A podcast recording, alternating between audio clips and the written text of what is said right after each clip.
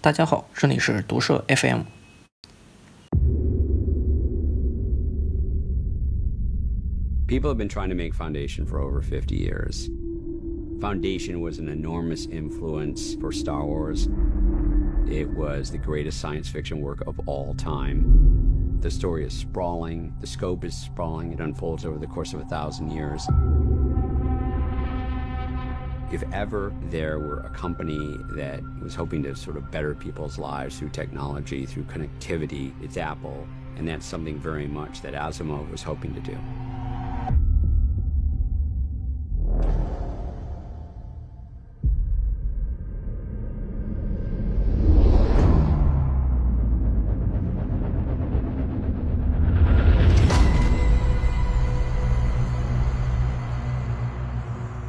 Going to arrest me tomorrow. And you. It's almost a certainty.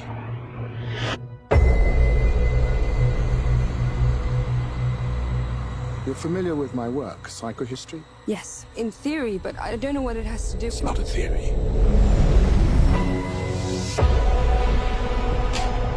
They're worried you can predict the future. They're worried people believe I can. And they don't like the future I predict.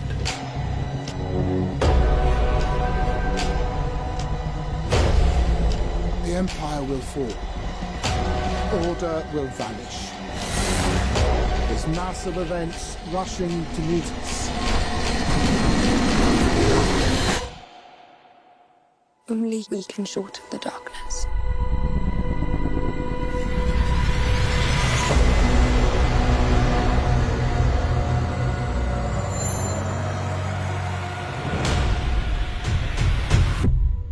刚才大家听到的正是《基地》影视剧预告片的内容。这两年啊，还真是科幻影视的大年，科幻小说的两颗明珠《沙丘》和《基地》都宣布影视化，将于年底或明年上映。《沙丘》这个小说曾经于1984年改编过电影，而《基地》系列啊，却从就是1942年以来首度发表以来，第一次进行影视化改编。《基地》的剧集预定于2020年在苹果公司的流媒体平台。Apple TV 加上进行首播。借着阿萨克·阿西莫夫的《基地》这部有史以来最负盛名的科幻小说系列，我们来聊一聊科幻小说的黄金年代。早在上世纪二三十年代啊，随着人们对阅读这项娱乐活动的日益需求的日益提升，美国书商们就针对大部分的工薪阶层推出了一种名被称为叫做《纸浆杂志》的廉价娱乐消费读物。顾名思义啊。这种杂志相对于那些高档杂志，用的都是那种未经加工的、充满毛边的廉价木浆纸。有了这种便宜的纸张和便宜的印刷技术，还得有一群便宜的作者撑起杂志里面的便宜内容。一本纸浆杂志的销售啊，通常是在十美分，版面是在一百批左右，每本可以容纳四到五个故事。由于面向的读者都大多数都是劳苦大众，所以对于严肃的文学的兴趣自然是没那么高。骇人听闻的恐怖故事啊，离奇曲折的奇幻冒险，充满暴力的犯罪故事，才是这类杂志的核心选题。这样的创作平台出身的出身草莽啊，杂志上的作品自然是被那个正统出版机构所不容，所以呀，就带着那么一点反主流的味道。美国书商看准了这个呃，其中科幻小说这个品种，也针对性的出了一套非常廉价的书籍，叫十美分书籍，只要一毛钱就能买一本。中间也全都是内容插图十分拙劣的科幻小说，外星人来了呀，和罪恶势力进行斗争，英雄拯救了我们地球美人等等。所以在当时啊，科幻小说科幻小说啊并不受主流文学待见，虽然现在啊也不怎么样。第一个出来扭转局面的是美国人雨果·根斯巴克，他是工程师，他已被认为是业余无线电的先驱。他于1901年创建了美国无线电协会。一九零八年四月，他创办了世界上第一本关于电子与无线电的杂志《现代电子》。在一九二零年，负责主编《科学与发现发明》杂志，也就是在这本杂志里，根斯巴克批出了一定版面来刊登科幻作品。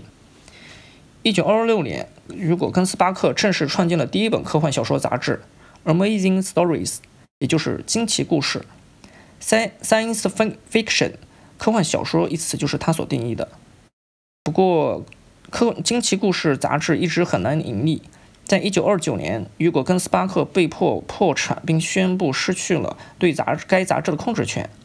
后来啊，这个惊奇故事杂志几经易手，本身也不是什么非常优秀的杂志，在科幻科幻领域也没什么影响力。但在他首次出版的时候，就包括了约翰·坎贝尔、艾萨克·阿西莫夫、俄苏拉·勒勒奎恩等后来知名科幻作家。但是雨果跟斯巴克对待作家十分的吝啬市侩。所以，著名的那呃，就是科幻小说作家，就是我们熟知的爱手艺洛夫克拉夫特和克拉克阿瑟史密斯，就称他为“小气鬼雨果”。也有评论家认为啊，这个雨果跟斯巴克这种刻意平民化科幻小说的行为啊，科已经损害了那个科幻小说的发展。但是，另外也有观点反反驳说，相对于主流文学啊，科幻小说需要一个独立的市场来进行发展它的潜力。不管怎么样吧。就是，而是雨果跟斯巴克将科幻小说推向了公共领域。为了纪念他的贡献啊，世世界科幻小说协会把雨果奖颁给每年的最佳科幻和奇幻作品以及成就。该奖就是因为雨果跟斯巴克而得名。雨果奖也被认为是在科幻和奇幻创作中的最高荣誉。他与儒勒·凡尔纳、乔治·乔治·威尔斯也被称为是现代科幻小说之父。但是，是真正将科幻小说发展起来的是是约翰·伍德·坎贝尔。他在《惊奇科幻故事》杂志担任编辑的三十年里，被认为是科幻小说的黄金年黄金时代。《惊奇科幻故事》最初名为《超科学惊奇故事》（Astounding Stories of Super Science）。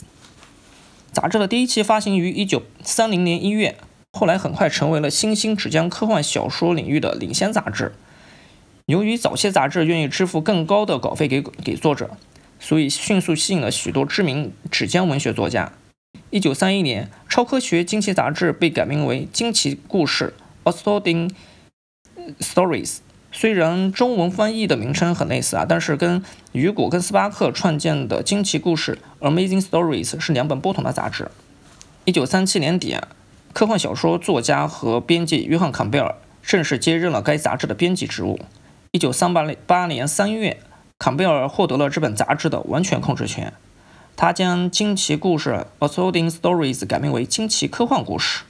坎贝尔认为，对于日趋成熟的科幻小说作者而言，《惊奇故事》这一标题啊，并没有能够传达正确的杂志形象。同时啊，坎贝尔也改变了杂志的封面设封面化设计。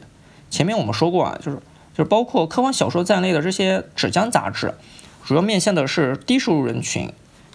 封面设计刻意采用了一些使用一些比较暴露女性肉体的一些性暗示元素，为了让杂志跟其他的竞争者区别开来，也为了让成熟的科幻小说作者不尴尬的携带杂志，坎贝尔邀请了优秀的封面艺术家重新设计封面。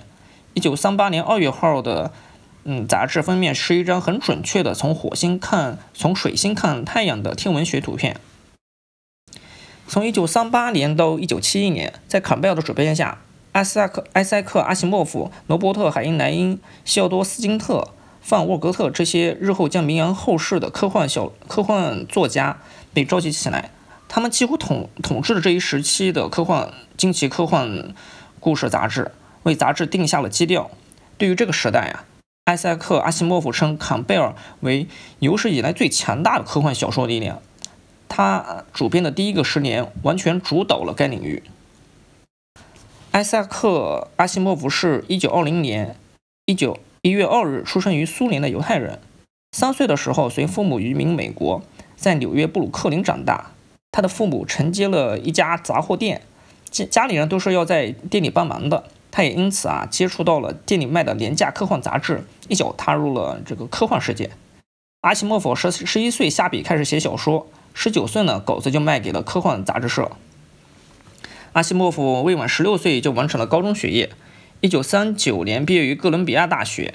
一九四八年回校取得了生物化学博士。离开校园的这段时期正逢第二次世界大战，他在费城海军造船厂的大气实验室以平民身份工作了三年。战后又加入了美国陆军，服役九个月就光荣退伍。在一九四二年五月。二十二岁的阿西莫夫啊，创作的基地短篇小说正是在科幻惊奇科幻嗯故事杂志上进行发表。后来的《基地》三部曲正是从这时到一九五零年一月发表的八篇短篇小说组成的。根据阿西莫夫所说，《基地》小说的灵感啊，来自一次跟编辑约翰·坎贝尔会面的路上，在坐地铁的时候想起了爱德华·基本的《罗马帝国新闻史》而产生的。在碰面的时候，阿西莫夫跟坎贝尔讨论了这个想法，推敲了好久，然后整体概念才慢慢成型的。阿西莫夫这个人有失忧症，喜好就偏好那种狭小偏幽静的地方。他他在第三本自传中回忆回忆到，就是小时候啊，总喜欢拿本杂志躲进纽约地铁的车站里，在列车轰隆隆的声响中封闭自我，享受阅读的乐趣。似乎啊，很对很多作家而言，地铁总是一个容易迸发灵感的地方。一九五一年。阿西莫夫整理了发表的前四篇短篇和一一个新的序章故事，作为了基地小说正式出版。随后又把嗯随后的故事中每两篇就编为一本，分别出版了《基地与帝帝国》和《第二基地》。这就是我们日后所熟知的《基地》三部曲。一九八一年，阿西莫夫被出版商说动，写了《基地》系列系列的第四本《基地边缘》。四年后，他继续创作了《基地与地球》，随后是前传《基地前奏》和《迈向基地》，这也组成了我们现在看到的由阿西莫夫所创作的《基地》七部曲。彼此间啊，这个剧情独立，但是又紧密关联。在这几年里呀，就是阿西莫夫将《基地》系列和他的机器人系列、银河银河帝国系列结合，将所有系列作品置于同一个基地宇宙的架构下。基地系列备受赞誉。一九六五年，获得了雨果奖的史上最佳科幻小说系列。阿西莫夫和坎贝尔联手为基地系列打造出一门全新的统计科学，称之为心理史学。这门学问是由书中的数学家哈里谢顿穷尽毕生之力创建，根据大规模的人类活动数据预测未来走向。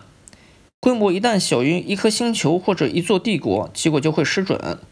谢顿运用这一科学啊，预见了银河帝国的陨落，整片银河将会陷入长达三万年的黑暗时期，直直到第二帝国的建立。于是谢顿建立了两座基地，借此以缩短蛮荒时期。一在一座远在边陲，是艺术与科学的避风港；相对应的另外一座，另外一座则在群星的尽头。基地三部曲的主要焦点就是在端点星的基地上。端嗯端点星上的学者吧，就是为了抢在衰退期之前保存人类的科学知识，努力编辑着一本全方位的科全方位的银河百科全书，对谢顿真正的意图毫不知情。如果他们知道啊，就会产生无法控制的变数。基地的位置也是刻意选定的，千年之后就是第二帝国的首都。后面我们的节目，我们再来接着描述，就是讲述一下科幻小说的黄金时代和基地系列。我们下期节目再见。